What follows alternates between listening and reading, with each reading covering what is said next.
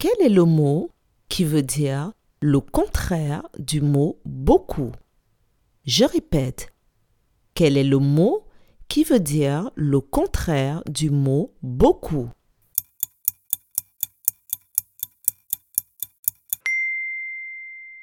Le mot qui veut dire le contraire du mot beaucoup est le mot peu.